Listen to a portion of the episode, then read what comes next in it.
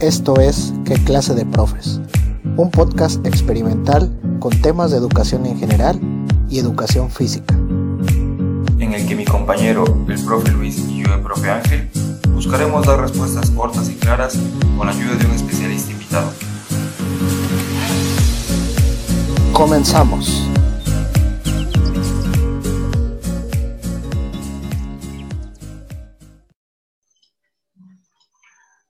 Muy buenas noches, Ángel. ¿Cómo te encuentras? Aquí otra noche más grabando un nuevo episodio y con una gran invitada que nos alegra el corazón, sobre todo a ti, para este episodio. ¿Qué tal, Luis? Muy buenas noches. Me encuentro de maravilla, me encuentro contento, alegre, aunque un poco desconectado, pero muy bien. Sano, fuerte y sin COVID sobre todo lo de desconectado, te has, perdido unos días de, de, de, la gerencia de qué clase de profes. Ya te dije que me considero un buen líder y pues delegué mis comisiones y me pude echar un descanso. Está bien, está bien. Nomás tienes derecho a uno durante, mientras tarde esto, así que ya lo, ya lo gastaste. Ni modo. Bueno, pues este episodio es traído a ustedes gracias a Plastilina Baco, fabricada con alta calidad para lograr colores brillantes. No tóxica, colores surtidos, barras de 12 centímetros de largo, en honor al gran episodio que vamos a tener el día de hoy. Pensé que ibas a, que nos iba a patrocinar este Playdot, pero pues ya ni modo, nada más alcanzó para Baco. lamentablemente sí, tuvimos que recurrir, la verdad es que Playdo no nos contestó los correos ni, ni al Instagram que le mandamos un, directo. Muy bien, pues muchas gracias a Baco por su patrocinio. Este, pues ya nos llegarán los, los paquetes de plastilinas a nuestras casas y cuando regresemos a las, a las clases las podremos repartir entre nuestros alumnos. Exacto, Ángel. Este, ¿Y este episodio de qué va a ir, Ángel? Cuéntanos. Bueno, antes que nada hay que aclarar nuevamente, como en todos los episodios que son con esta frase de típico de profes, que pues si llegamos a contar alguna anécdota, no es verdad, todo es mentira, nomás tratamos de hacernos reír, porque este, pues son cosas que pasan en la vida cotidiana de nosotros los profes. ¿Verdad, Luis? Algo así, porque no te escuché muy bien, pero sí, sí, sí, estoy de acuerdo en todo lo que dijiste. Muy bien, pues voy a presentar a la invitada de este día. Ya ustedes lo pudieron ver ahí, pero es la licenciada en Educación Preescolar Jocelyn Mesa Vázquez, que fue el primer lugar en el examen de oposición en el estado de Veracruz en el año de 2015.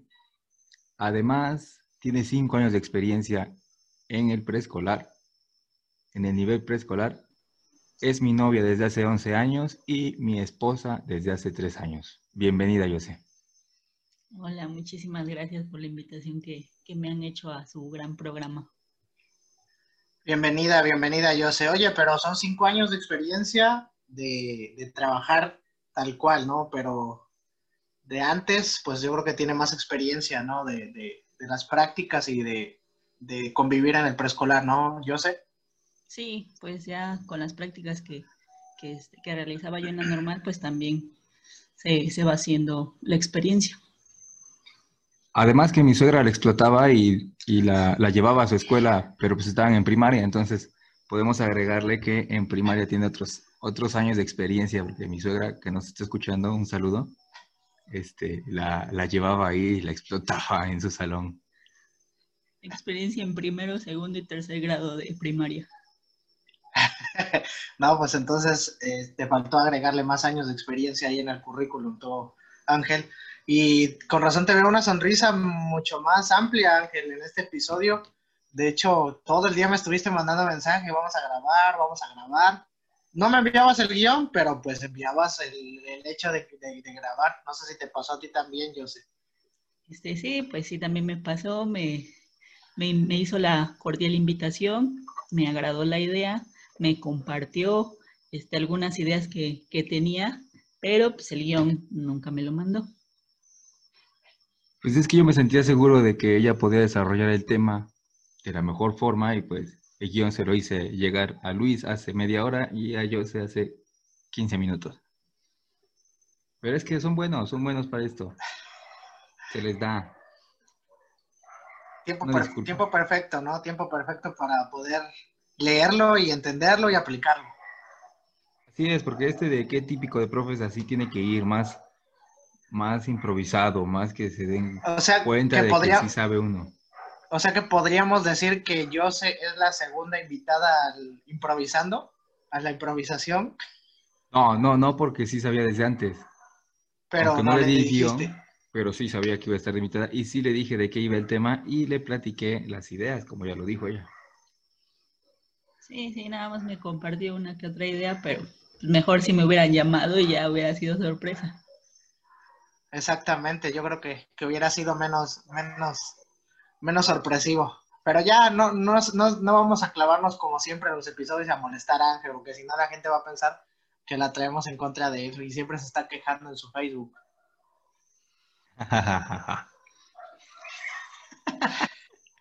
Bueno, pues les voy a dar el siguiente dato curioso para que podamos empezar nuestro episodio, que lo busqué porque pues esa es, es algo que le gusta a nuestra invitada y porque también me di cuenta que llevaba relación con ella por el día de su cumpleaños, muy cerca al día de su cumpleaños. Dice, nació el 18 de noviembre de 1928 y en 1935 su creador recibió una medalla especial de la Sociedad de las Naciones Unidas por su creación. ¿Saben de quién habló?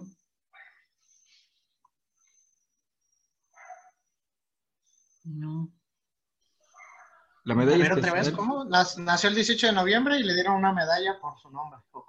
Ajá, nació que me lo digas ya. el voy a 18 de noviembre de 1928 y en 1935 su creador, su creador recibió una medalla especial de la Sociedad de las Naciones Unidas por su creación y por ser símbolo de la buena volu- voluntad. Danos pistas. No, la verdad no, ahora sí. No, para empezar no te entendí y en segunda no sé. Bueno, estoy hablando del personaje principal de Walt Disney, el ratón Mickey, decir, Mickey Mouse. Mouse. También fue responsable de que Walt ganara su Oscar, su primer Oscar en 1932, y fue un galardón especial que hizo la Academia por la creación de Mickey.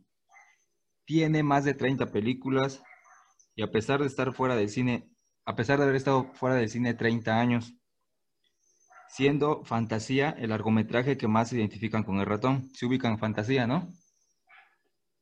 ¿El de Castillo?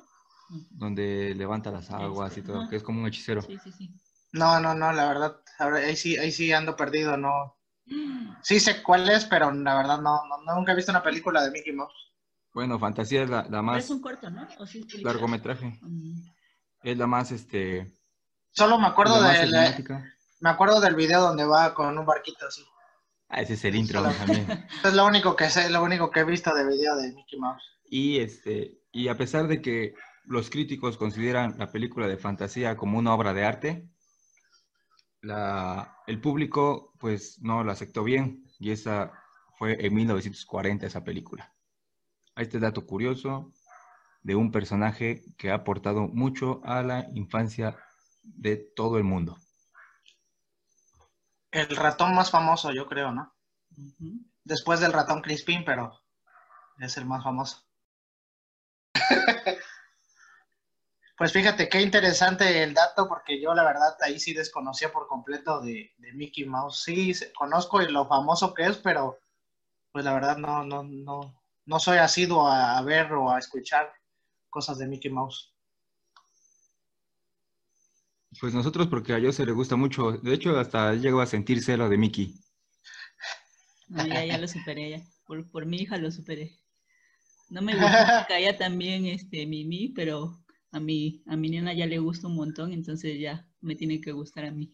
Sí, Se encelaba de Mimi, o sea, veía a Mimi, una Mimi en la calle, en, en- en- en un peluche, lo que fuera, y le Ah, decía ya- de ya a groserías de- a Mimi. ya te iba a decir, ¿a poco Mimi es, es de verdad? ¿Cómo va a ver a una Mimi en la calle? Ah, pues las ves ahí que van en playeras, en peluches, en juguetes. No, no me caía bien, nada más. Ya, ahora ya me cae bien. Y a Macías no le caía bien Mickey.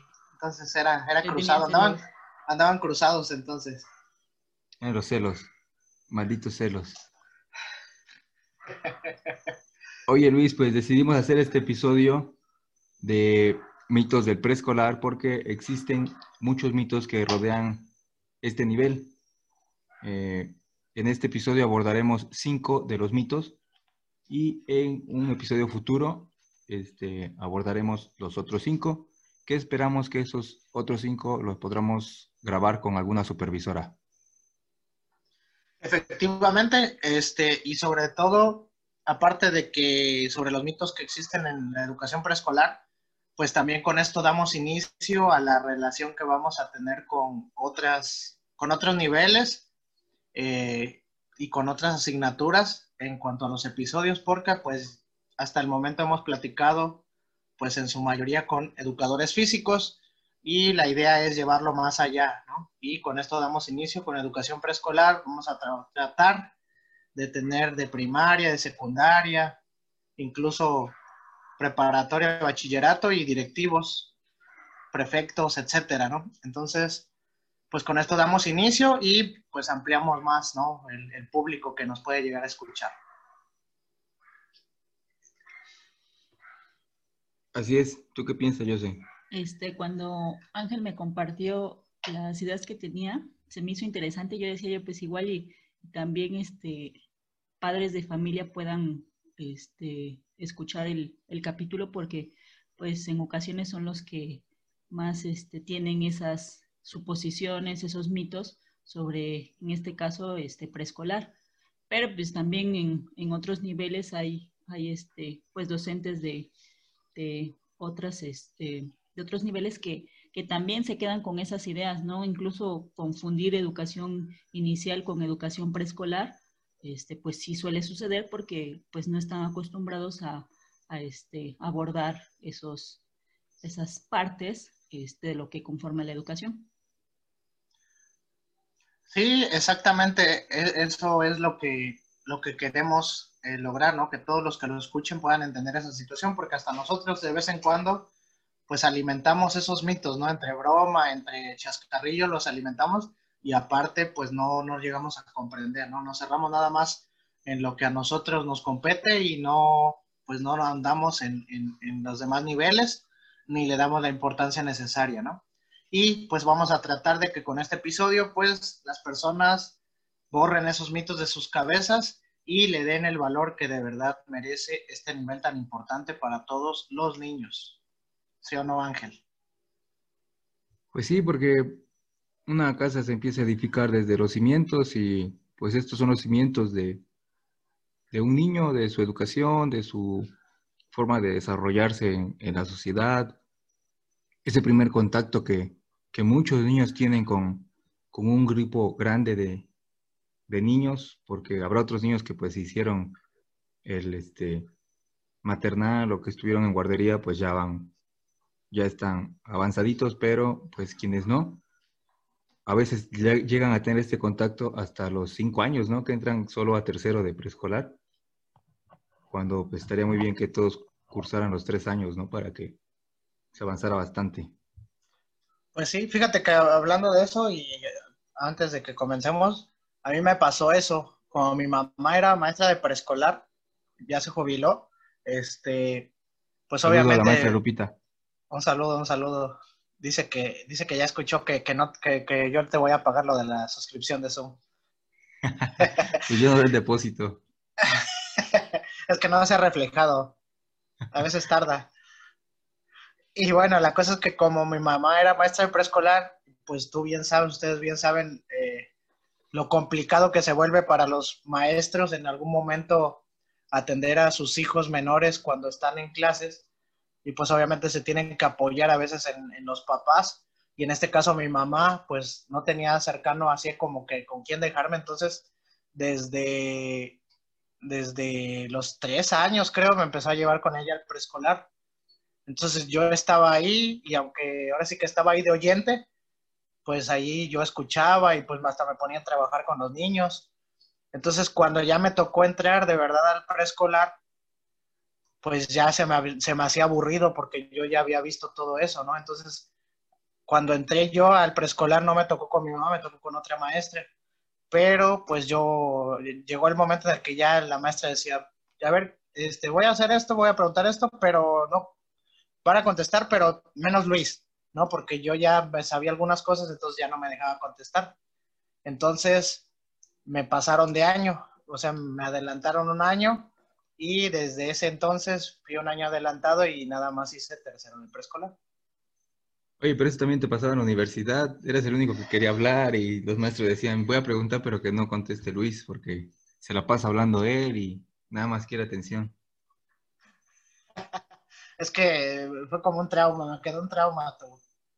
Así ya fue toda tu trayectoria educativa. De hecho, Ángel, antes de empezar los episodios, me dice, no vayas a hablar, ya quédate callado. Oye, a Jose, a Jose en el jardín le decían la sabelo todo.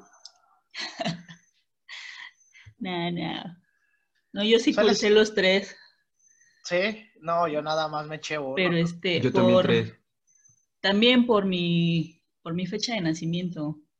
Porque hubo compañeros que, este, que sí pasaban a, al siguiente nivel que era primaria y este, y yo sí cursé los, los tres por, porque la edad todavía no me daba.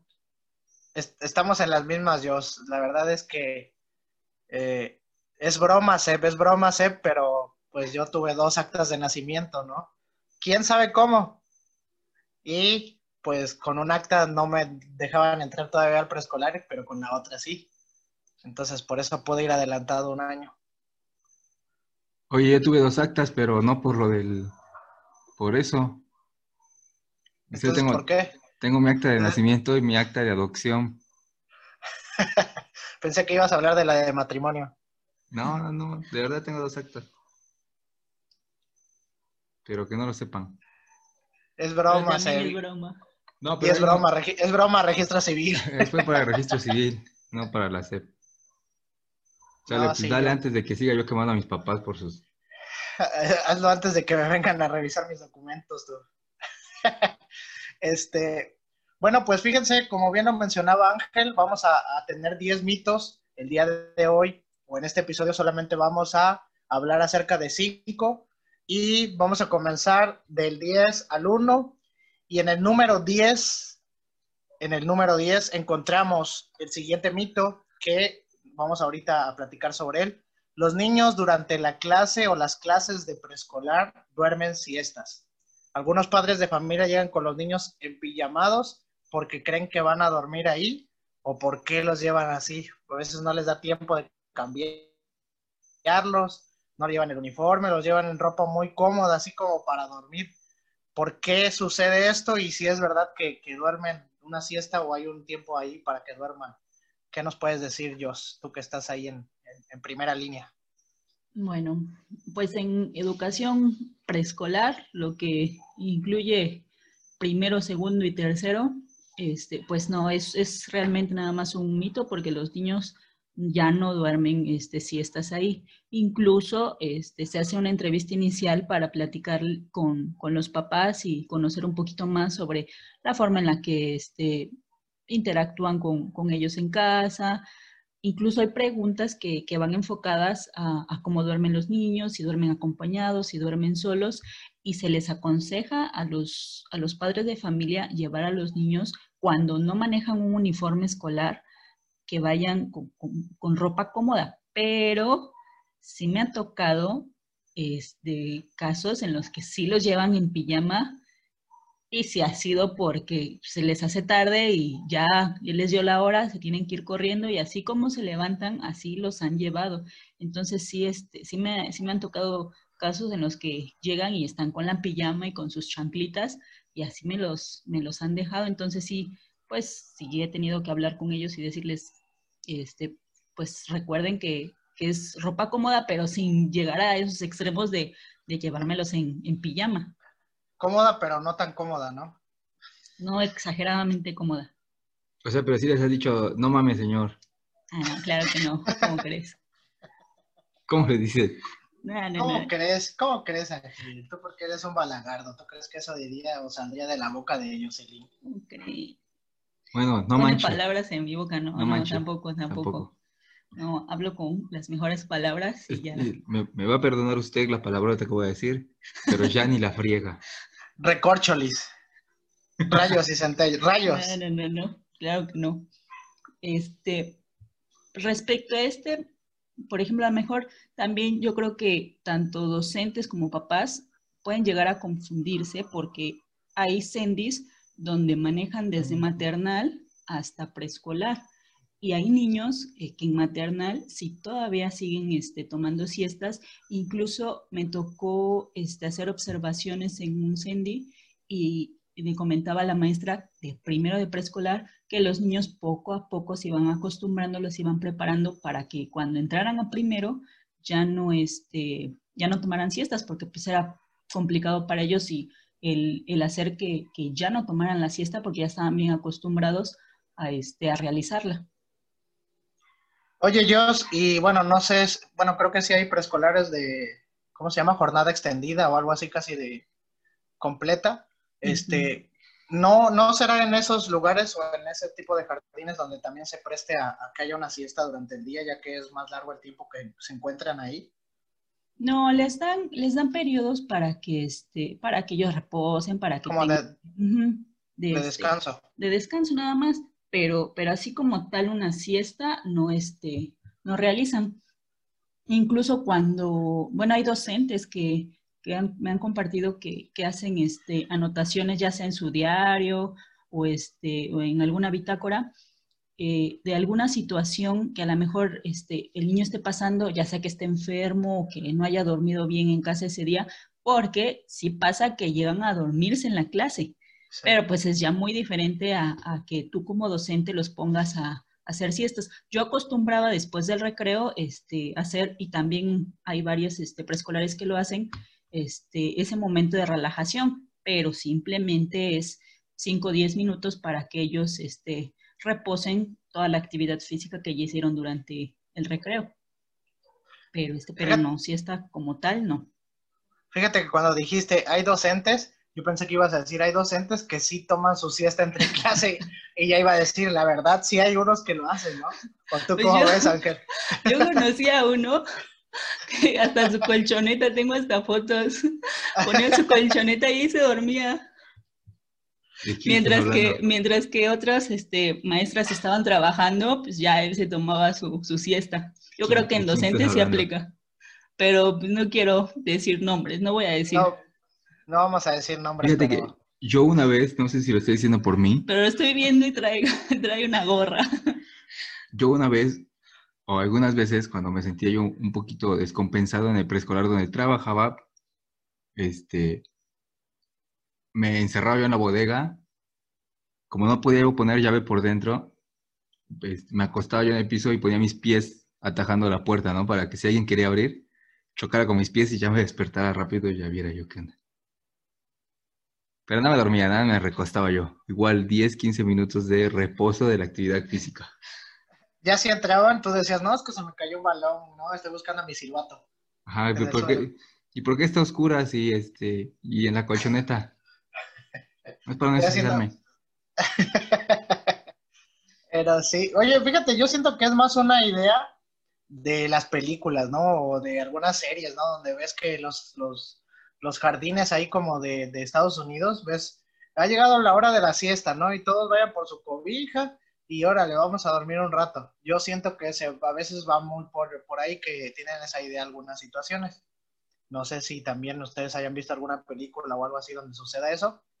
Sí, yo creo que porque pues, también se manejan diferentes los niveles, este, pues en, este, de acuerdo al país. Entonces, sí llegamos a confundirnos al ver películas y decir, ay, este, ¿a poco sí hacen esto en preescolar? Pues, o, o ¿por qué no lo hacen, no? Tendrían que hacerlo si lo están haciendo, este, aquí, ¿no? Sí llegan a hacer la comparación por lo que están viendo en las películas.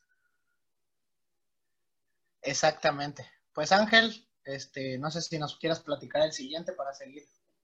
Muy bien, el, el punto 9 sería, eh, el mito 9 sería, solo se juega con plastilina y juguetes.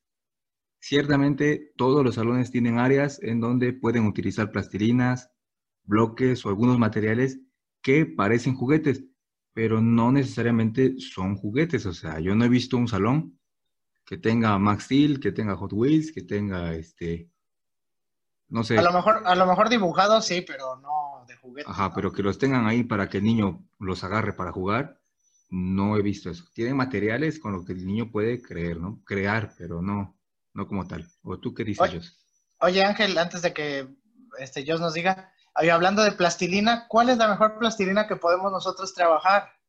Plastilinas Baco con sus colores firmes y que sobre todo no se pegan a las superficies. No tóxicos. Además, te los puedes comer, no, son tóxicos. De hecho, yo de vez en cuando le pongo plastilina a mis tacos.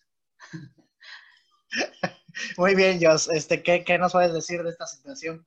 Ay, yo creo que este es como que el principal.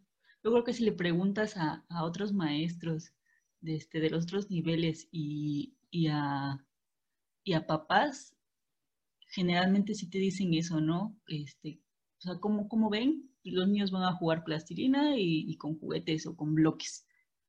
Como, como, dice Ángel, o sea, no, no como tal con Barbies o, o, con figuras, este, con carritos, pero sí, pero sí con bloques y se la pasan haciendo nada más eso.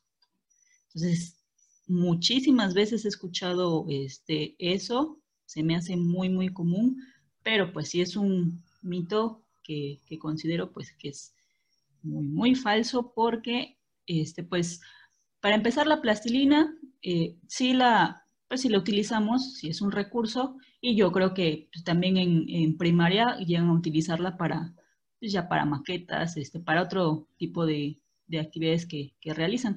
Pero, pues, nosotros siempre vamos con un fin de acuerdo a nuestro programa no es nada más que, que el niño este, vaya y juegue un rato con la plastilina. Hay muchas actividades y, este, y lo vemos, por ejemplo, en Facebook, que hay maestras que, este, que elaboran materiales muy valiosos este, haciendo uso este, de estos. Incluso hay mm, imágenes que, que, hay varias maestras que comparten con números, este, donde los niños tienen que, este, ir formando con la plastilina los números y de acuerdo al número también este, eh, las figuras que, que, tienen que ir colocando en cada uno de ellos.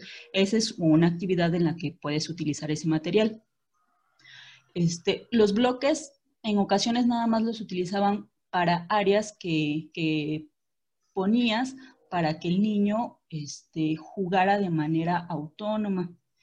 Este, tú lo guiabas al principio y ya él realizaba la actividad. Él planeaba, él te decía lo que iba a hacer previamente, cómo lo iba a hacer, con qué materiales, etcétera, y después eh, él se iba a tal área a realizar este, la actividad. Pero, pues sí, no es simplemente este, el momento de ve y juega, sino que tiene una finalidad y un aprendizaje para que el niño desarrolle este, esa competencia que nosotros queremos favorecer. No nada más es este, al azar porque ah, ya me cansé y, este, y los voy a dejar jugar de manera libre. No, claro que no, este, siempre es con, con la finalidad de que ellos aprendan. Sí, de hecho, bueno, a lo mejor los niños lo ven como el área de, juguetes, ¿no? El área de jugar, lo que está ahí, la plastilina, eh, los bloques, pero considero yo que ustedes lo ven más allá, ¿no? Es un área más de, como de actividades, pues más recreativas para un, un aprendizaje, como bien lo mencionas. Al menos yo cuando me tocó estar viendo a mi mamá, pues yo veía que aunque los alumnos agarraban la plastilina o los bloques, pues mi mamá andaba con la libreta y anotando y viendo al alumno qué es lo que estaba haciendo con la plastilina o qué es lo que estaba haciendo con, con, los, con esos juguetes o con esos bloques. Y pues yo decía, ¿qué es lo que anota, no? Pues sí están jugando los niños. Pero ya más adelante, cuando yo también, pues obviamente me, nos pusimos a estudiar y vimos esa situación, pues te das cuenta de que también están realizando algo, ¿no? Como, por ejemplo, yo cuando estaba en el preescolar, cuando te ponían un número y te daban plastilina y que tienes que rellenar ese número con toda la plastilina, ¿no? Y ahí te ves embarrando la plastilina. Yo en algún momento decía, ¿y eso pues como para qué, no? Pero ya más adelante es cuando tú dices, ah, pues es que sí llevaba un fin o sí tenía un objetivo de, de por qué lo estás haciendo y pues creo que tú nos puedes decir eso, ¿no? Que todo tiene un objetivo, como bien lo mencionas, y para qué lo ocupan. Sí, como docente aprovechas esos intereses y, este, y esos Si, si, ese material está causando este, atracción al niño, tú lo utilizas y aprovechas en tus clases. Me ha tocado este, grupos donde la plastilina no les llama la atención para nada. Y dices, pues, no vas a trabajar con esto porque no está siendo del agrado de los niños y no va a ser un material que vas a utilizar con ellos. Pero hay otros niños donde dices, este, maestra, es que ya me apuré a hacer tal actividad, este, por favor, incluso ellos solitos te dicen, este, una actividad con plastilina, una actividad con bloques, porque es algo que, este, que a ellos les está llamando la atención y pues tú como educadora lo vas a aprovechar al máximo. Ahora, se me hace, este punto se me hace muy, muy válido hasta cierto punto que un papá lo diga, ¿no? O sea, el papá en su desconocimiento puede argumentar y puede decir que él solo ve eso cuando tú le platicas, se lo expones, lo vas a ser consciente. Pero que un compañero maestro de otro nivel lo diga, creo que sí se me hace un poco, pues, mala onda, se podría decir, porque no deberíamos por qué decir esto, porque estás afectando, pues, al el trabajo de una maestra que se preparó para poder hacer todo, todo lo, el trabajo que se lleva en el preescolar de observación, como decíamos, y muchas veces los compañeros son los que los primeros que empiezan a decir, ¿no? Es que en el preescolar nada más hace esto y ellos son los mismos que empiezan a desvalorizar el, el nivel, ¿no? Sí, exacto. Yo creo que todos, todos en algún momento podemos pensarlo, pero ya otra cosa es que tú mismo lo, lo, lo, menciones, ¿no? O lo digas o, o lo, lo juzgues, ¿no? Pues al fin y al cabo tú no eres un maestro de preescolar como para saber cuál es el objetivo, ni tampoco a lo mejor alguien de preescolar o de primaria puede decir alguien de algo de secundaria, ¿no? Porque no están ahí y es por eso que pues los motivos pues son diferentes, ¿no? Y cada maestro sabe el por qué, cada maestro sabrá cómo lo utiliza. Como bien lo dices, donde quiera tenemos vicios. ¿Qué quiere decir? También puede existir la maestra que para evitarse la fatiga, pues vamos a jugar con plastilina, ¿no? Porque ya a lo mejor no quiero hacer nada, ¿no? Sí, puede. Juguetes. Sí, ya me voy a sentar. suceder, pero eso no quiere decir que por eso no tengo un objetivo. Fíjate que yo conocí una maestra que yo conocí una maestra que este me daba mucha risa, no, sí lo hacía, pero no con ese fin, pero lo voy a platicar la anécdota porque me daba mucha risa. Este, llegaba a las 8 de la mañana al jardín con una zapatillota del 10, 11. Ya una maestra de edad como de unos 54 años, ¿no? Y cuando tú la veías ya a las, a las 11 o 10 y media que será el recreo, tenía sus chanclas en el salón. Salía ya con chanclas y este y ya salía con chanclas al recreo porque pues, ya estaba bien cansada, ¿no? De, de la zapatillota. Pero eso sí, 5 para las 12 se ponían de nuevo sus zapatillas para poder recibir a los papás y verse diva siempre. Este, y de vez en cuando yo veía que aplicaba esta situación de ya estoy cansada, este, pónganse a jugar tantito y ya, ya se podía revisar o los estaba checando en otra situación, ¿no? Más como un juego libre, pero que también lo estaba vigilando. Pero eso es algo muy común. La maestra de preescolar obviamente es fashion y cuando llega, hasta el entra, pues obviamente quiere verse bien, ¿no? Como todo el mundo. Pero pues imagínate estar tres, cuatro horas con zapatillas corriendo atrás de los alumnos, ¿no? O sea, entras, fashion, ya adentro te pones cómoda y de salida otra vez vas de fashion. Pero eso no quiere decir que... Sí, a mí, a mí, sí, mis respetos para esas, o sea, me sorprenden esas maestras que de, bueno, o sea, de preescolar que usan zapatillas este, muy, muy altas porque pues, yo acostumbro estar este, pues agachándome para estar al nivel de, de, los niños, que es pues lo más aconsejable. Y este, pues sí, como decía Ángel, pues a veces con tenis, con zapato cómodo aún así te cansas. Ahora con zapatillas, no, yo no me, yo no me imagino. Tiene truco, tiene truco eso. Ya tienen ahí guardados. No sé si todas utilicen sus sus changuitas ahí guardadas en su salón. Tienen sus pantuflas de conejo.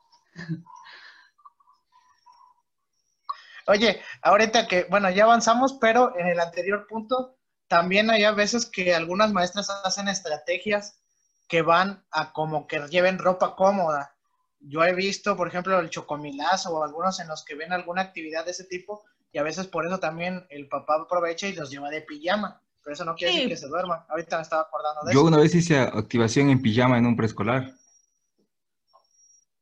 Pero, el, vec- pero el vecinito que ve que llegan de pijama dice, hoy de seguro van a dormir. Hoy se van a dormir.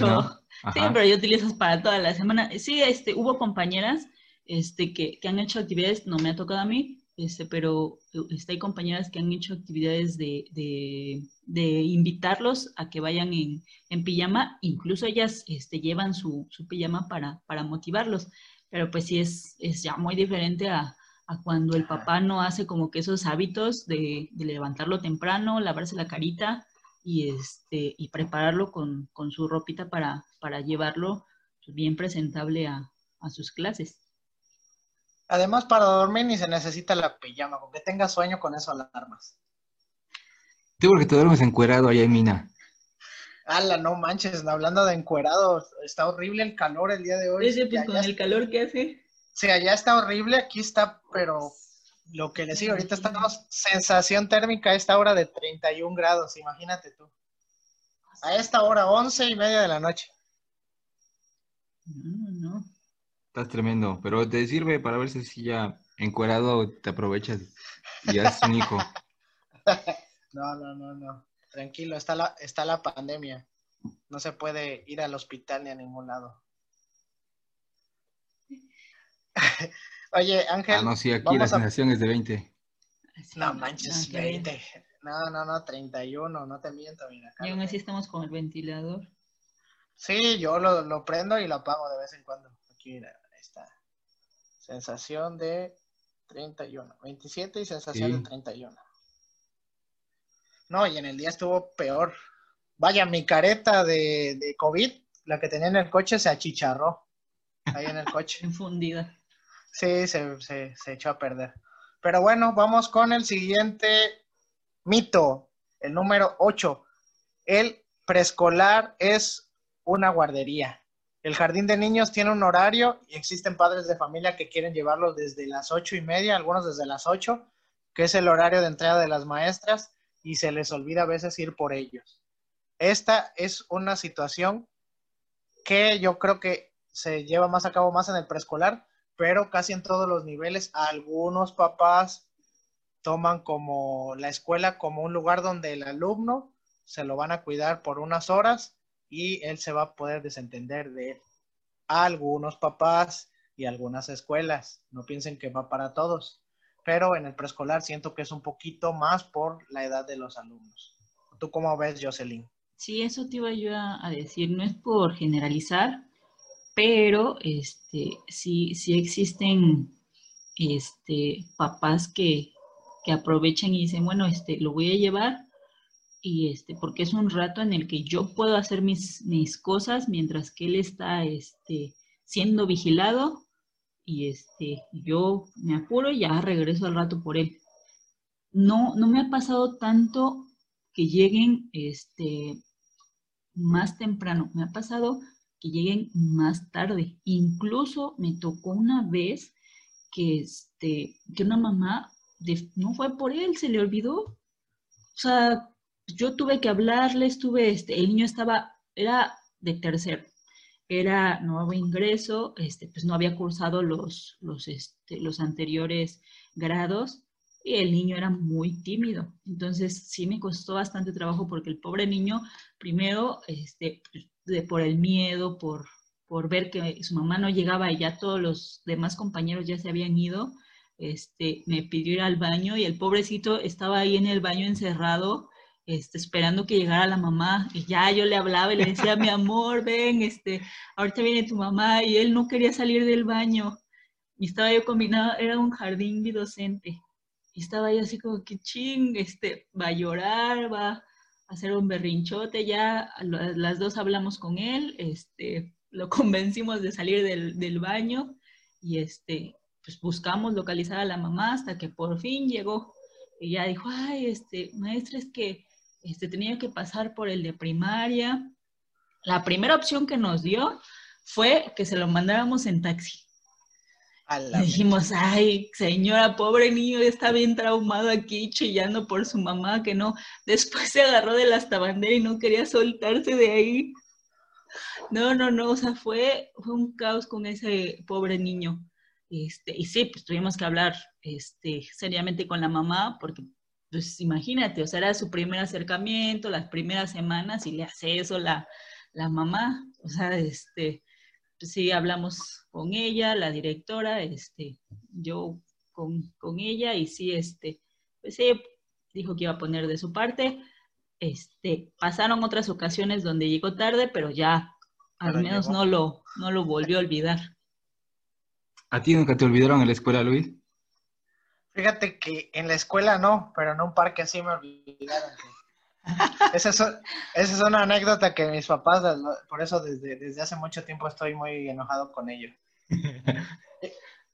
Te la, contaría, te, la, contaría, pero la verdad está bien, está medio larguita, pero sí vale la pena, eh, la neta.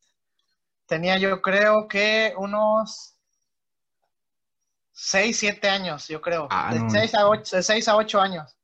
La cosa, y para ir rápido, tocaba que vacunaran a los perros gratis en el parque. Pero como los perros no se querían subir al coche, mis papás se dividieron. Mi papá se llevó a los perros caminando y mi mamá se fue en el coche y los dos se iban a encontrar en el parque. Yo me fui con mi mamá en el coche, obviamente. Entonces, este, pues llegaron al parque y estaba la campaña de vacunación, pero pues ya sabes que es un relajo. Entonces mi papá daba clases ahí, entonces conocía a los, a los alumnos, a los chamaquitos que andaban ahí. Entonces llegamos y había un niño de como de sexto de primaria y me quedé jugando con el niño ahí, junto de donde estaban ellos. Entonces yo me quedé jugando mientras ellos vacunaron. La cosa es que los perros no se dejaron vacunar. Entonces les dieron las vacunas a mis papás y se las llevaron. Bueno, se, se las iban a llevar para que ellos los vacunaran en la casa. La cosa es que fue el relajo que se supone que los dos pensaron que yo me iba con el otro y que me iba a regresar con el otro, ¿no? A la casa. Entonces ahí van de regreso los dos mi mamá en el coche y mi papá caminando con los perros, llegan a la casa y se encuentran. ¿Y dónde está Luis? ¿Y Luis dónde está? Pues si venía contigo, no, venía contigo. Y ninguno de los dos. Y ahí los ves a los dos, uno que se regresa corriendo para ver si no me había ido siguiéndolo y la otra se regresa en el coche. La cosa es que, ¿dónde creen que estaba yo? Seguías jugando con el niño al teto teto. Exactamente, estaba ahí yo jugando con, ese, con ese niño, pero no estaba jugando a eso, aunque estaba jugando con el niño. estaba jugando con el niño y yo ni cuenta me había dado que ellos se habían ido. ¿Cómo ven esa situación? Yo siento que también ahí me dejaron y a lo mejor me recogieron otros papás, pero ellos dicen que sí regresaron. Si, eras, si eran ellos, estos. Si eran los que conoces como papás. Pues parece ser. A mí una vez sí me dejaron en la primaria. ¿En serio? Tenía yo como, yo yo como en tercero. ah, pero eso fue, eso, eso fue cuando te mandaron de maestro a, a dar clases en primaria, por eso te dejaron en la primaria. No, no, no, no tenía mucho que había nacido mi hermana.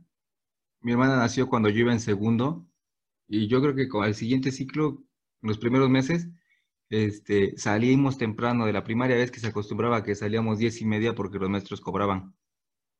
Este, mi mamá no puso atención que salíamos diez y media y pues, se confió.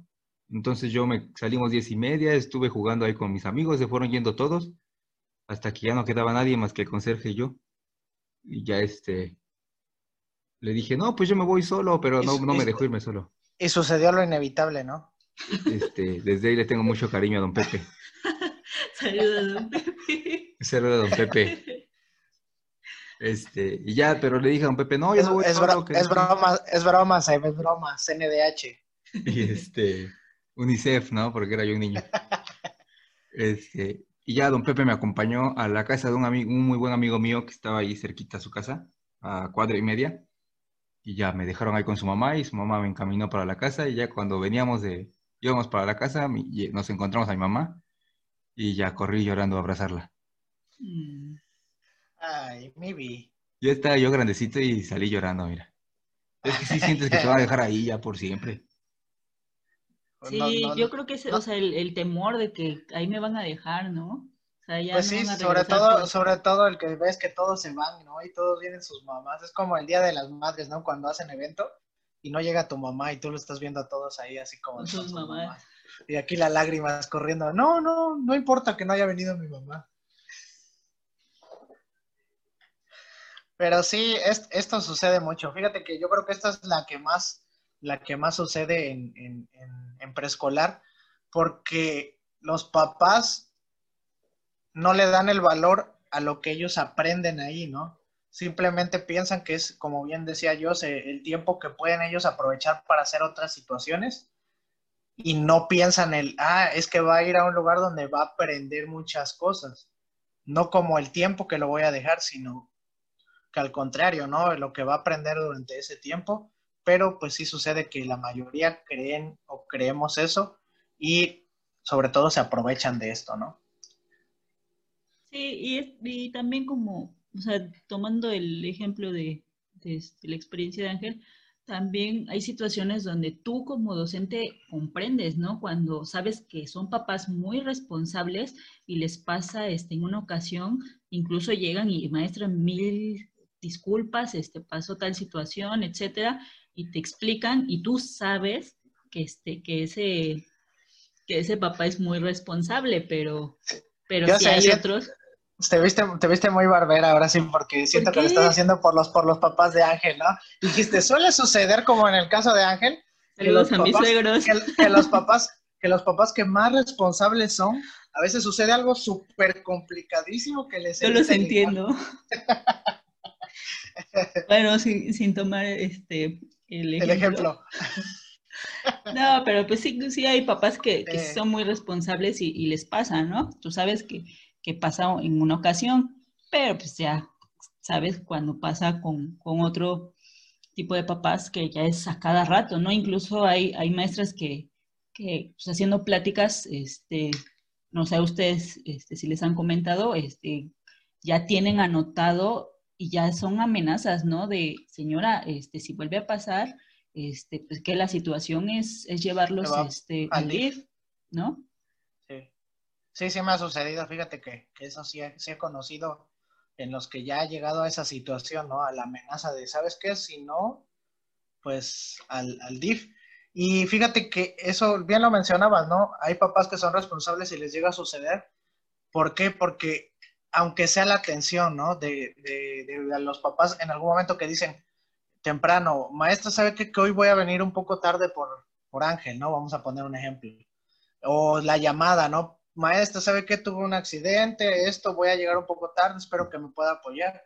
Pero cuando de plano el papá se le olvida, o sea, cuando, ¿cómo se te puede olvidar tu hijo? Que tienes un hijo y que está en la escuela, ¿no? Que, que llegan y, ay, es que se me olvidó por completo venir por Angelito. ¿Cómo va a ser que se te olvidó? O sea, no puedo entender esa situación, ¿no? Sí, sí, sí te cuesta, te sorprende, ¿no? Este, ver cómo se pueden olvidar de un niño. Luego pasa que porque se dividen el recogerlos, ¿no? Eh, los tales días les toca a los abuelitos o tales días les toca al papá y tales días a la mamá y eso genera la confusión, pero como decía ella, cuando son personas que le echan ganas, pues los entiendes, ya difícil cuando les pasa y les pasa. Que estaría bien un día poder practicar con alguien de, del DIF, ¿no? ¿Cómo se lleva ese proceso de cuando te llevan un niño, advertencias o cómo? Yo, pensé que con un papá que se le olvidara un alumno. Pues invitamos a mi mamá. Que cuente su experiencia. Invito a mi papá y a mi mamá que me olvidaron en el parque. Bueno, pues vámonos con el siguiente punto, número 7, número 7, número 7. El número 7, se les enseñan, el mito es que se les enseñan hábitos de higiene y control de esfínteres. Muchos papás piensan que los maestros tienen que limpiarlos cuando van al baño o que tienen la obligación de estarles limpiando los moquitos este, o arreglándolos a la hora de la salida porque se acostumbraron que así es en, en la guardería peinándolos, limpiándole la cara, este, vaya, y creo que lo haces por atención al niño a veces, ¿no? Pero ya cuando es una situación muy recurrente, igual y ya buscas la estrategia para hacerlo, ¿no? Así es. Este, yo creo que también en este mito los papás llegan a, confundir este, que nosotros reforzamos los conocimientos que también ya este, vienen de, casa, porque pues, los niños no vienen en, blanco, traen conocimientos este, de acuerdo a su, a su contexto. Entonces, este, pues sí ha, habido este, opiniones, este, ideas que he escuchado de papás de, este, les van a enseñar aquí este, hábitos de higiene, se los van a enseñar. A ir al baño. Aquí. Este, entonces, desde un principio, este, incluso para primero, se les, ya sea la directora o la docente del grupo, se le, se le explica al papá que, este, que pues uno de los, de los este, compromisos y uno de los aspectos que, que tiene que, que, tener este, en cuenta para que el niño entre primero es que tenga control de esfínter. Eh, no puede entrar a preescolar si todavía este, no, no controla. Incluso se les motiva y se les dice, miren, este, papás, falta tanto tiempo para que entren, este, prepárenlos en casa, trabajen con ellos para que ya cuando ellos este, entren a primero o al grado que vayan a entrar, ya, este, ya tengan aprendido eso. Porque si no, no, este, no tenemos incluso, este, pues hay docentes que hacen este, escritos donde se les menciona en, este, en las juntas, pues en las primeras reuniones que se hacen con los papás, este, que no estamos autorizadas a, este, a, limpiarlos, a cambiarlos. En los jardines que yo he trabajado, siempre se ha manejado que ante alguna situación, si el niño se ensució, le ganó, lo primero que se hace es hablarle a la mamá este, para que ella vaya a cambiar al niño o a la niña. Tú no estás este, autorizada para hacerlo porque se presta este, a otras situaciones que, que pueden afectarte pues a ti, ¿no? Fíjate, eh, antes de que continuemos con esto, para los que por ahí nos escuchen y no entiendan bien esta situación de los esfínteres, el, control de esfínteres es un proceso en el que el alumno o el niño controla su vejiga o los intestinos, obviamente para aprender cuándo es el momento de, hacer pipí o hacer popó, ¿no? Ahora, otra situación, bueno, en esta hay muchísimas anécdotas, ¿no? Hay muchísimas situaciones. ¿Te ha tocado que, ahí en la secundaria un niño se cague? no, oye, pero fíjate, ahora, es que ese es el problema de cuando un maestro de preescolar es muy precavido. Te explico o explico esa situación. A lo mejor tú lo aplicas o no sé, Jocelyn, que algunos maestros que dan primero, pues son precavidos y piden una muda de ropa y no tanto porque digan, ah, ah, ¿qué quiere decir el papá? Ah, me pide una muda de ropa, quiere decir que él se va a encargar de cambiarlo si le llega a suceder algo. No, sino porque no vas a estar todo el día con el olor fétido en el salón de clases, sino porque tú sabes que puede suceder y qué vas a hacer, pues ser precavido, ¿no? Porque de aquí a que viene la mamá, de aquí a que viene y lo cambia, y el pobre niño ahí con el olor, etcétera, eso no quiere decir que ustedes tengan que hacerlo ¿sale? Ahí me sucedió a mí en un preescolar cuando estaba haciendo este, prácticas. ¿Tú te, te, ganó a ti? No, no, no, ojalá hubiera sido, pero no. Lo que pasó fue que un niño se hizo del baño, pero no avisó y se subió a la resbaladilla. Ah, no, se subió a la resbaladilla y dejó su rastro ahí todo completo. De repente me habla una maestra y me dice, oye Luis, es que mira, los niños y lo peor es que unos se subieron después de él y se, se aventaron. Y dices que no sé qué pasó, y ya vinieron unos niños vecinos y sí, todo estaba la marca en la resbaladilla. No, las, se tuvo que poner cinta amarilla alrededor de la resbaladilla, se le avisó al papá, tuvieron que ir, ropa para todos los chamacos. No, no, no, no, y fue un show eso, pero completo. Oye, a mí sí me ha tocado ver a niños que llegan a primero y escondidas de la maestra llevan pañal. O sea, tú de repente lo ves que está más malconcito de lo natural y dices, ah, ¿por qué? Pues porque lleva pañal, ¿no? El papá no le avisó a la, a la, maestra que, este, que le puso pañal, aunque, pues, pues con tal de dejarlos, ¿no? eso es algo importante, Jocelyn, que lo aclares. Eso no está permitido. No, no está permitido porque para empezar, ese proceso que que, este, que implica el control de, de esfínter, que puedan controlar para, pues para avisar este, que, que, van a poder ir al baño y que ellos este, ya tengan eso aprendido. Este, pues es un proceso importante que, que da como que la pauta para que demuestren que pueden este, iniciar su, su educación preescolar. Entonces, es un proceso de maduración que el niño ya, este, pues ya adquirió y, este, y eso permite pues autonomía cuando entran a, preescolar. Y también, pues imagínate, es, es, es peligroso también que, que, primero no, lo, no se lo platiquen a, a la educadora, porque pues, puede pasar también que, que, otros compañeritos se den cuenta y, y llegar a, a, que hagan burlas entre ellos y se presta a otras situaciones que son complicadas para el niño, porque finalmente pues, a quien están afectando va a ser siempre a su niño o niña. Así Macías molestaba en la normal, cuando alguien se enojaba le decía, ya cálmate pañal. Sí, sí te creo. Oye, es que en la normal hasta les ganaba de la pipí a veces.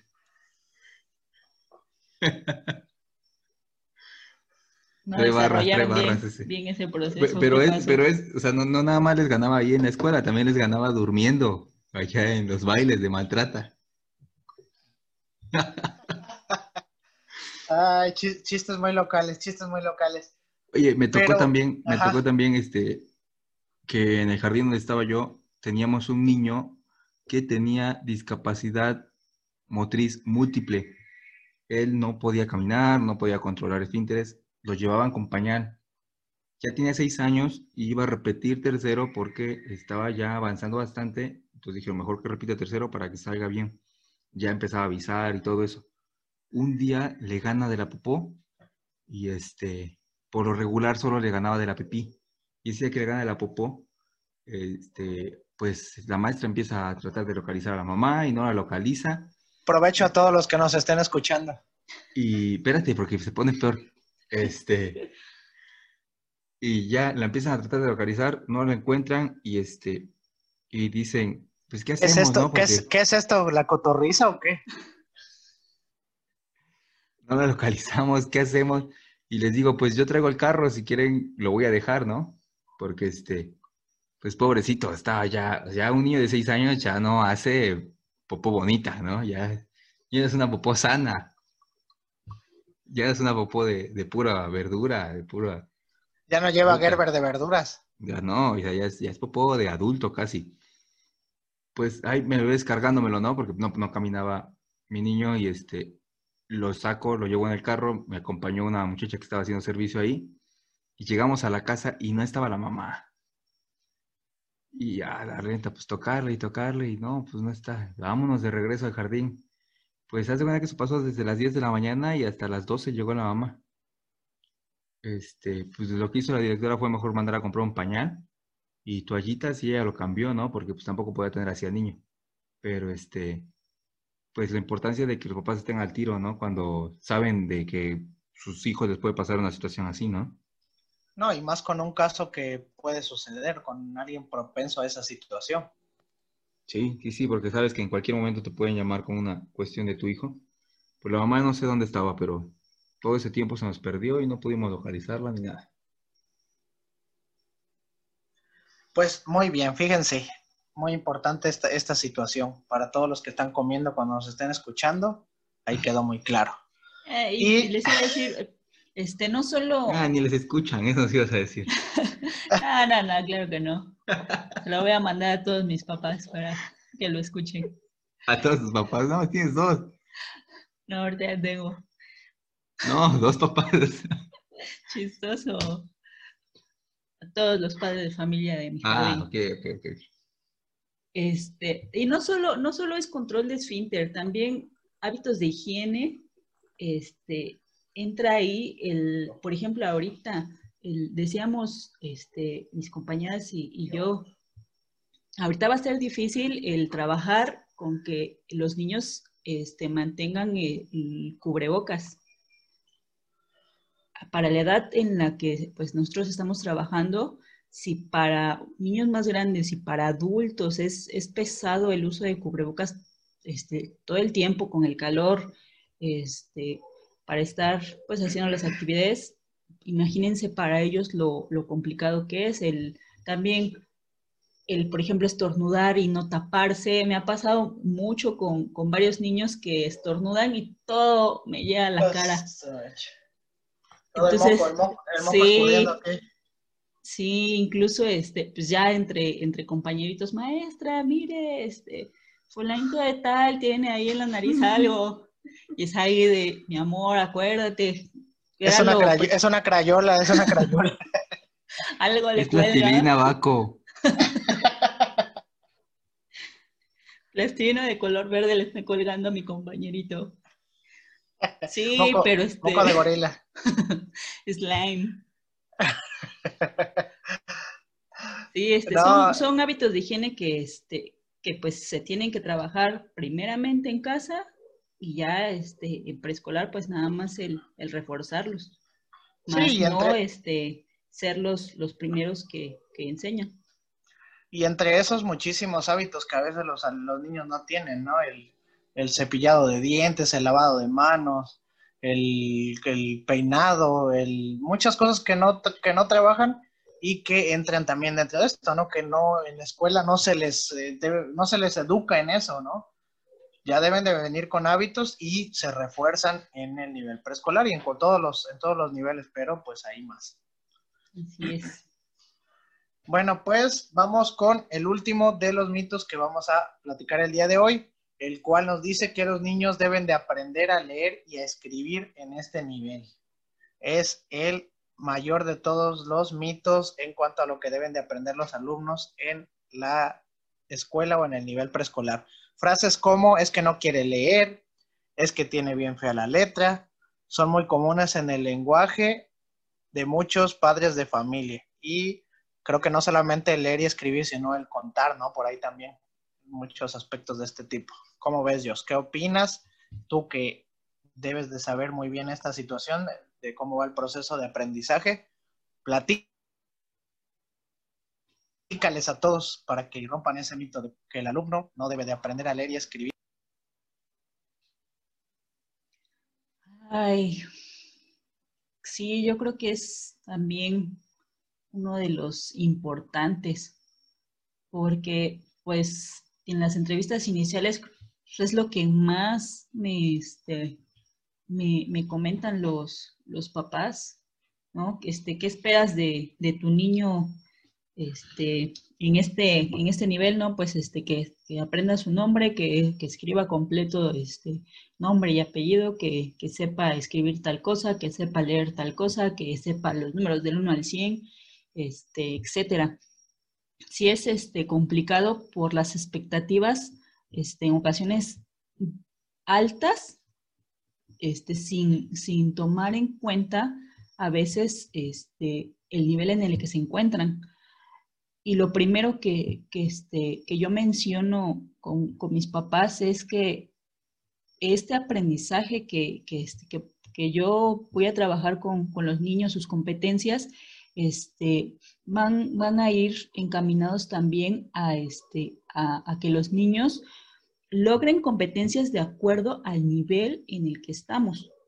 Porque si es un mito fuerte, no es este, obligación de educación preescolar que los niños salgan para primero de primaria leyendo y escribiendo. Y aquí también es algo importante el apoyo este, de los maestros de primaria, en especial pues los de primero, porque pues sí me ha tocado este, algunos compañeros de, de esos niveles que, este, que se ha escuchado que, que dicen, no, pues es que este, la maestra de, de tercero preescolar que no le enseñó este, escribir tal cosa, ¿no? Tenía la obligación de hacer que, este, que él ya entrara leyendo y escribiendo y no lo hizo, ¿no? Pero, este, pues, para empezar, a veces no vemos la situación este, por las que los niños pasan. A lo mejor, este, pues el niño, para empezar, a lo mejor nada más cursó tercero, qué tanto asistió el niño este, durante ese ciclo escolar para ver cuáles fueron sus aprendizajes y la responsabilidad pues siempre se, la dejan al, compañero porque él tenía la obligación de, hacer tal o cual cosa. Pero este, pues no es, no es este, obligación de, preescolar que, los niños este, salgan este, leyendo y escribiendo. Sí, sí les hago hincapié a los, a los papás que en el caso de que, haya niños que, este, que lo requieran, porque son sus intereses, porque son sus capacidades, porque lo estoy observando este, en las actividades, porque quieren más. En este caso, este, pongo tu ejemplo, ¿no? O sea, pues tu mamá era maestra de preescolar, tú ya tenías este, ciertos conocimientos y a lo mejor te aburrías, bueno, pues la maestra que más te va a poner a ti este, para que puedas interesarte en las actividades, tú ya no necesitas lo mismo que otro niño que, no, que no ha cursado a lo mejor ese nivel o que este, con, no ha tenido esas mismas, mismas experiencias que tú tienes por, por tu contexto, ¿no? Entonces, si ese niño o esa niña este, me está exigiendo, este, de acuerdo a sus capacidades, este, que, que a lo mejor sean actividades escritas, actividades de lectura, actividades en cuanto a número este, y el conteo que sea más amplio, pues sí se las damos. Pero si es una si es un alumno que le está costando trabajo, que tiene rezago, pues no puede estarlo tampoco obligando o exigirle de más cuando sé que le está costando trabajo, pues otra área o tiene ciertas áreas de oportunidades que tengo que reforzar con él y por los contenidos, pues no me va a dar tiempo que este, cumplir la expectativa de obligarlo a, leer y escribir. Entonces va de acuerdo a, este, a los intereses y a las características de, de cada alumno, porque pues como sabemos no todos son iguales. Órale, me apantallaste con esa explicación.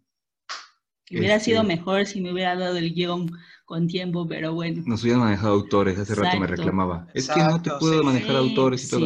Y le dije, pero es que es un episodio de típico. Hubiera, hubiera, manejado la parte del programa donde nos habla sobre eso. tal página. Y hubiera dicho como, como Badía, y cito. Y, ahí hubiera metido la información. Exacto. A ver, pone pausa a esto y que se vaya a buscar en el programa. Ahorita vengo. No, pero creo que como, maestros, como maestros, estamos conscientes de que en el preescolar no, no se debe de salir leyendo, ¿no? Bueno, no es obligación. Hay niños... Pues ni, tanto, Ángel. Hay, maestros de primaria que sí. como dice yo, sí, sí, como que dicen, ¿por qué este alumno pasó a la primaria si no sabe leer ni escribir? ¿No? O sea, como de... Pues no debería ser así no todos, no todos. El peor enemigo de un maestro es otro maestro. El otro día veíamos, ¿no? Que hay veces que entre... Y así pasa en todo, ¿no? O sea, para, en lugar de apoyarnos y sumar, eh, nos gusta criticar y restarle valor a los demás compañeros, a los demás... Este, en todo y robar más ideas, ¿no? Como ideas como cuáles.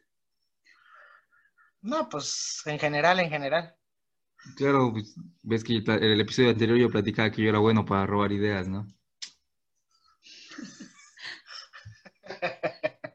Oye, pero fíjate que, bien lo dice Joss, este, también depende mucho del, pues la, el avance de cada alumno, ¿no? El alumno te va pidiendo lo que necesita. Y a pesar de que a veces, pues como bien lo dice el programa o el nivel no, no lo marca como que el alumno tenga que aprender a leer, a escribir. Si un alumno aprende demasiado rápido y su proceso de aprendizaje es muy bueno, y él aprende las letras, etcétera, los trazos o alguna situación, pues no lo vas a detener, ¿no? Tampoco vas a decir, no, oye, tranquilo, no, no, no, no, no aprendas a leer, ¿no? No aprendas a escribir. Si el alumno puede y su proceso es adelantado al de los demás, pues adelante, ¿no? Mucho mejor. Yo creo que ese alumno va a figurar un poco más, pero no quiere decir que deban de aprenderlo. Hay algunos que aprenden más rápido y que obviamente salen del nivel preescolar leyendo y hay otros que no. Y eso no quiere decir que el papá tiene que decir que el preescolar fue malo y que no le enseñaron nada, ni tampoco que su hijo no aprende nada. Ahora, yo he visto que eh, muchas veces en los colegios particulares o en las preescolares particulares, todos los niños salen leyendo y escribiendo, como que es una meta que se pone el, la escuela particular. Y eso hasta cierto punto creo que pues lo hacen con el fin de que tú te vayas con el gancho de que es que en esa escuela sí le enseñan a mi hijo y en la de gobierno no, ¿no? Pero si en el caso de un niño que le están acelerando el proceso y que a fin de cuentas está leyendo pero no sabe qué es lo que lee, pues creo que ahí es donde vienen ya los problemas más adelante, ¿no? Me tocó conocer a un compañero que iba conmigo en el, el preescolar este, en segundo, para tercero lo meten en una escuela de particular. Cuando me lo vuelvo a topar en la primaria, porque lo vuelven a regresar a la escuela de gobierno en la primaria, él ya llega leyendo a primero. Y solo tuvo buenas calificaciones y buen desempeño primero. Primero de primaria fue el único grado que su boleta se vio bonita. Los siguientes años y de ahí hasta pues la prepa, porque ya terminó su universidad, fueron pésimas calificaciones de él, porque creo que nunca entendió por qué hacía todas las cosas. Todo se le, vino una revolución en su, en su, en su intelecto que ya no sabía por qué estaba leyendo, se aburría, ya después se fue por otros lados y le, ya no, ya no lo se encaminó bien. Pero igual, como tú bien lo dices, sucede mucho en el, en el, en el particular, ¿no? A veces saturan de, de tantas cosas al alumno que a veces el alumno en primera pues a lo mejor se aburre, ¿no? O no, no termina por querer seguir.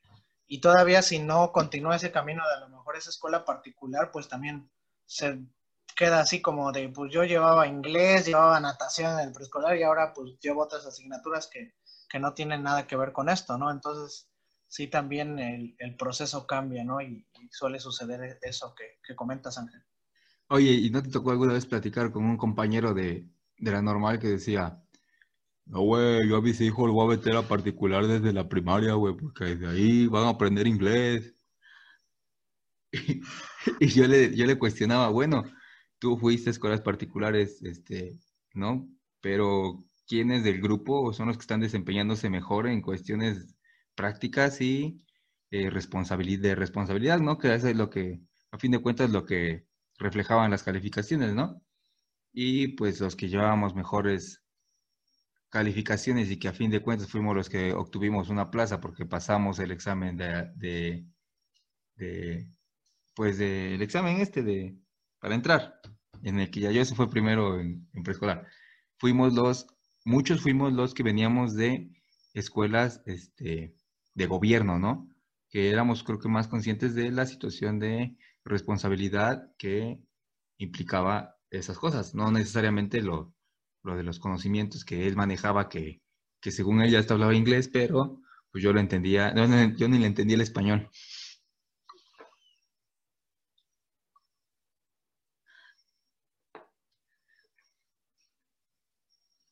Creo que ya no se escucha. Ya no está ahí. Claro, claro que los escucho. Estaba, estaba este, asimilando eso que comenta sobre el compañero, ¿no? Que tienen apellido de ciudad, ¿no? de la ciudad de los 30 caballeros. Estoy trabajando. Pues sí, fíjate que, que eso es, es, es, algo diferente, ¿no? Todo tiene sus pros y todo tiene sus contras, ¿no? Por eso quiere decir que algo sea mejor o peor. Porque como bien lo dices, te puedes encontrar muy buenos maestros, excelentes, en, en una escuela pública, ¿no? Como aquí la compañera Jocelyn. ¿No? Y te puedes encontrar elementos malos también en la pública, como aquí mi compañero Ángel. O sea, todo, todo, todo puede haber. De todo hay un poco. Bueno, Luis, pues hemos llegado al finalizar el, al fin del episodio. Ah.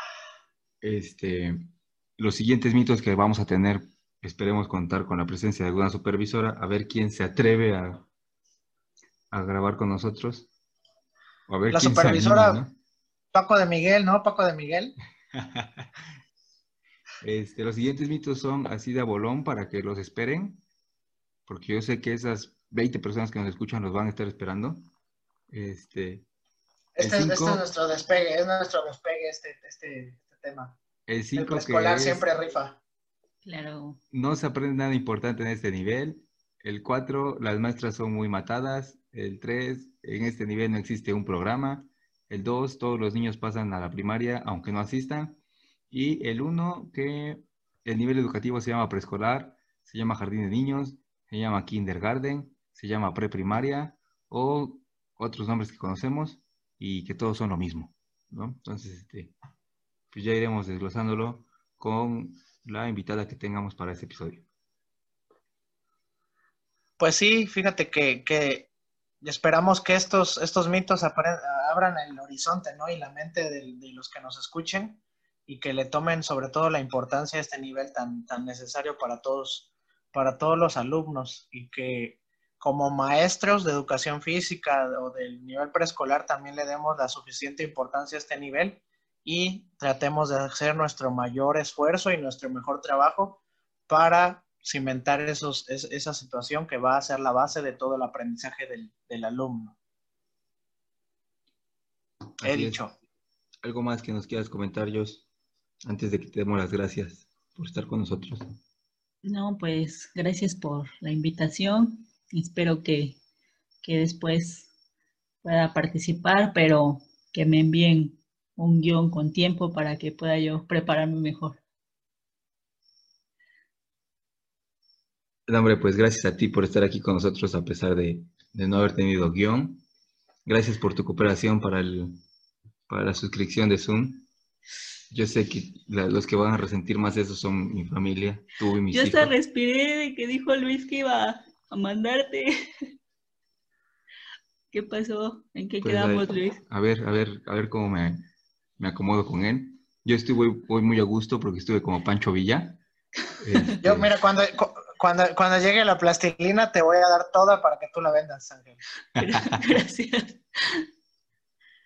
Y, este, y pues bueno, muchas gracias por escucharnos, Luis. Gracias por estar una vez más aquí con nosotros. Oye, Ángel, cuando le estabas agradeciendo a, a Jos, la verdad hasta me sentí como mal trío. La verdad la veías con unos ojos así de amor y fue una, una imagen así que se veía muy bonita. Yo eso sentí que iban a finalizarlo con un beso. No, porque te vas a encelar.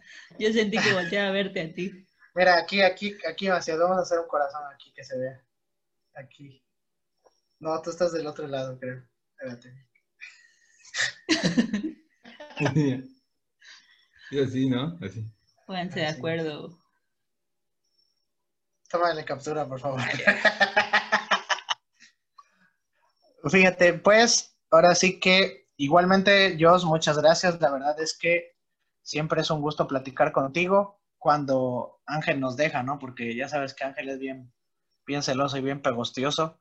Y, este, y pues te agradezco toda tu sabiduría y todos tus conocimientos y sobre todo tu experiencia. La verdad es que para los que no tienen conocimiento de este nivel, pues esperemos que con esto pues toquemos la puerta, ¿no? Para que abran y entre el conocimiento del nivel preescolar y que puedan darle el valor. Y muchas gracias por tu tiempo. Yo sé que en los otros episodios nada más veías ahí a Ángel y a ver a qué hora vas a ir a preparar la cena, Ángel. Pero pues ahorita sí fueron los dos, entonces, este... ya me tocó. Pues a los dos les tocó. Y por último, pues obviamente, ya saben, eh, síganos en Facebook, Spotify, YouTube hay que darle seguir al canal, suscribirse y activar la campanita para que les lleguen las notificaciones. Y esperamos que suba mucho, mucho, mucho la suscripción con este capítulo y que todas las maestras de preescolar se dejen venir al, eh, al programa para que podamos ser muchos más. La próxima. Hasta la próxima, Jos, Ángel, muchas gracias y hasta la próxima. Gracias, Luis, nos vemos.